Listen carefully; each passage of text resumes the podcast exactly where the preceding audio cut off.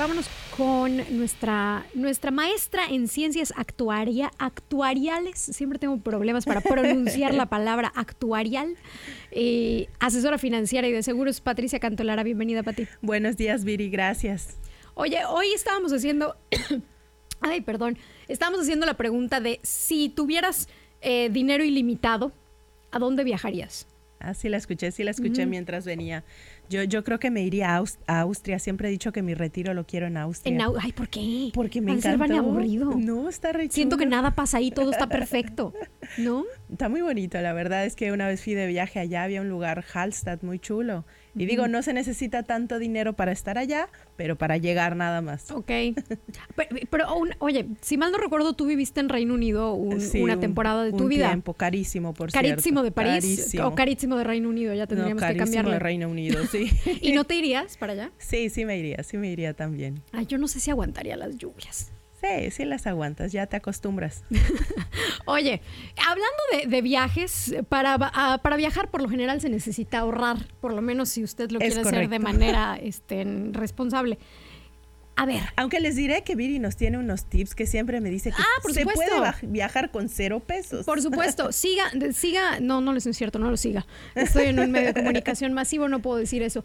Este, no siga mi consejo, por favor. Usted compre ese vuelo y luego vea qué onda. No, no, no, no. Ya, ya. Que, que, que la Viri del 2025 se preocupe. No, no, no, no.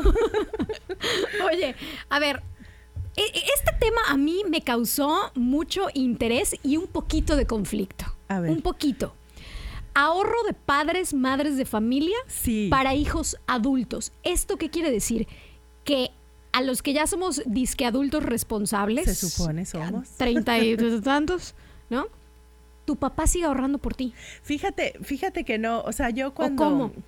Cuando he visto esto, porque me ha pasado, lo que te decía, no me ha pasado que es como, pues no sé si una tendencia últimamente la gente, pues no mayor, digo, pero que ya pues pasó una vida, ya tiene una experiencia, muy probablemente ya están en etapa de retiro y claramente a ellos les tocó una forma financiera diferente de moverse durante la vida y ahora en la etapa de retiro pues cuentan con recursos que se les dieron. La gente que sí se jubiló. Es correcto. Entonces, bueno, ellos les queda como más claro en este momento de vida que lo que nos toca a nosotros no va a ser así y además que el chip que tenemos de ahorro también Suenan los violines de fondo. Exactamente, que no estamos así como muy este pues en el presente diciendo cómo le voy a hacer en el futuro, sino que vives como el momento, ¿no? Entonces, me ha pasado que mucha gente dice, "Oye, ¿sabes qué? Yo quiero ver por mis hijos, pero no me refiero a que hay por mi hijo chiquitito y que cuando vaya a crecer, no, o sea, mi hijo puede ser Ay, mi hijo chiquitito 35.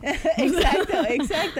O sea, puede ser un hijo desde, no sé, que digas un adolescente, por ejemplo, o ya un adulto, y digas, ¿sabes qué? El papá y la, o la mamá o ambos me han dicho, quiero como iniciarle un pues un algo que tenga mi hijo ahí, que él continúe, o sea, yo lo inicio, yo lo impulso, le dejo un ahorro ahí metido que puede usar él para el retiro, para algún negocio, para algún momento de su vida fuerte en lo que lo vaya a necesitar. Mi hijo no es pequeño, pero yo lo voy a iniciar. Y la verdad es que es un ahorro que yo digo, trae mucho sentido para mí, mucho amor, porque es como una forma de crear esos hábitos. Mucho amor, mucho amor, mucho amor, aunque no sea el, pues ya el niño, el hijo ya no es pequeño, aunque sí te digo adolescente, bueno, que no están percibiendo un ingreso, pero me dicen, oye, puedo como hacer como pues ya no es un fideicomiso, a veces ya son mayores de edad, pero bueno, le voy metiendo, lo dejo allá un tiempo y luego si mi hijo o hija quiere sacarlo adelante, yo ya hice mi parte y si no, que le siga. Entonces le digo, y sabes que yo ya te regalé esta parte, ya te mostré cómo es el hábito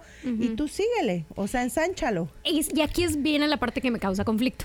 ¿Cuál? Porque ya te enseñé el hábito a los muchos, a los treinta y tantos. Claro. Y, y, por qué digo que me causa conflicto? Son dos vertientes. Yo creo que todos los que tenemos arriba de 20 años sabemos que no nos va a tocar jubilación chévere como a los abuelos o como a los papás y que vas a depender de lo que ahorres de hoy. pensarías que todos para el futuro. Pero Yo quiero pensar que sí. Eh, déjame vivir con mi ilusión, ¿ok? Pero si no te ha caído el 20, ya, ya tenemos un problema ahí desde Eso, claro. Punto número dos.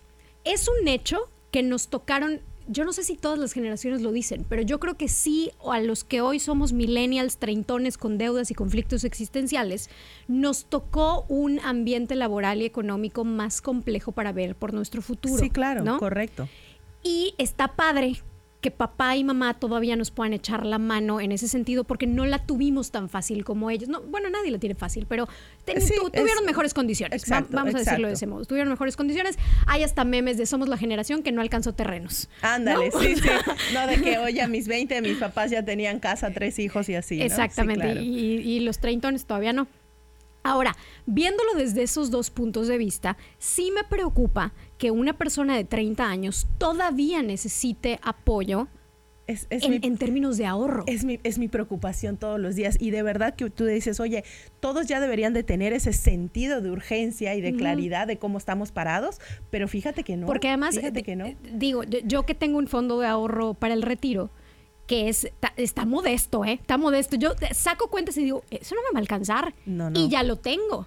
Sí, es correcto. Y, llevas, y llevas años haciéndolo. Y llevo años, exactamente, con ese, con ese producto financiero. Y aún así digo, no me va a alcanzar.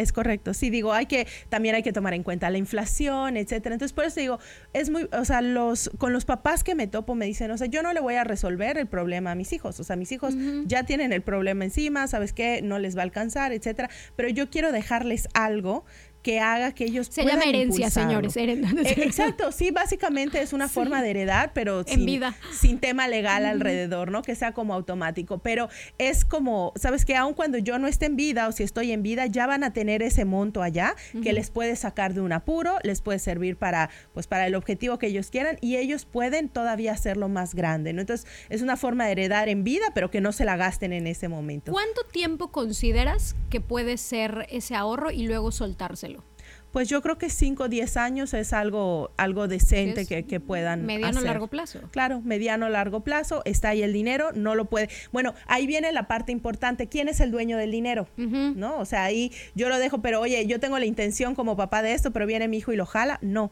Entonces, si lo crea el papá, la mamá o, fulanito, fulanita, quien creas, esa persona va a ser el dueño del dinero. Entonces, aunque sí a futuro va a ser de esta persona, pero en el momento no lo puede tocar, no puede hacer un movimiento sin que el dueño del dinero se entere, ¿no? Eso está buenísimo. Está buenísimo. Eso es, es de verdad una forma de, apoyo que no sea para mis hijos pequeños, no se los doy en vida para que se lo gasten, pero sí estoy pensando en apoyarles a su futuro y en realmente mostrarles, claro. ¿no? Sí, digo, y además eh, lo, veo mucho también em, con niños de, bueno, de adolescentes, ¿no? Entre 12, 16 años, 18 años, que dicen... ¿Cuántas opciones existen para este tipo de ahorros? Muchísimas. Yo las, yo, o sea, cuando viene una persona a mí, pues realmente analizo el contexto, ¿no? Oye, ¿cuáles son los objetivos? ¿Cuál es el momento de vida? ¿Para dónde quieres ir? ¿Para qué quieres esto? Y entonces te planteo una opción financiera.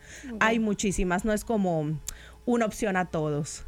Ok, pues Patti, te agradezco muchísimo esta, esta plática. ¿Dónde te encontramos para más asesoría? Claro que sí, con mucho gusto en redes sociales me pueden seguir como arroba Patricia Cantolara y en el celular directo me pueden mandar un mensajito y agendamos al 9992 77 29 84. Patricia Cantolara en redes sociales, nuestra maestra en ciencias actuariales, asesora financiera. Muchísimas gracias. Gracias, Bill.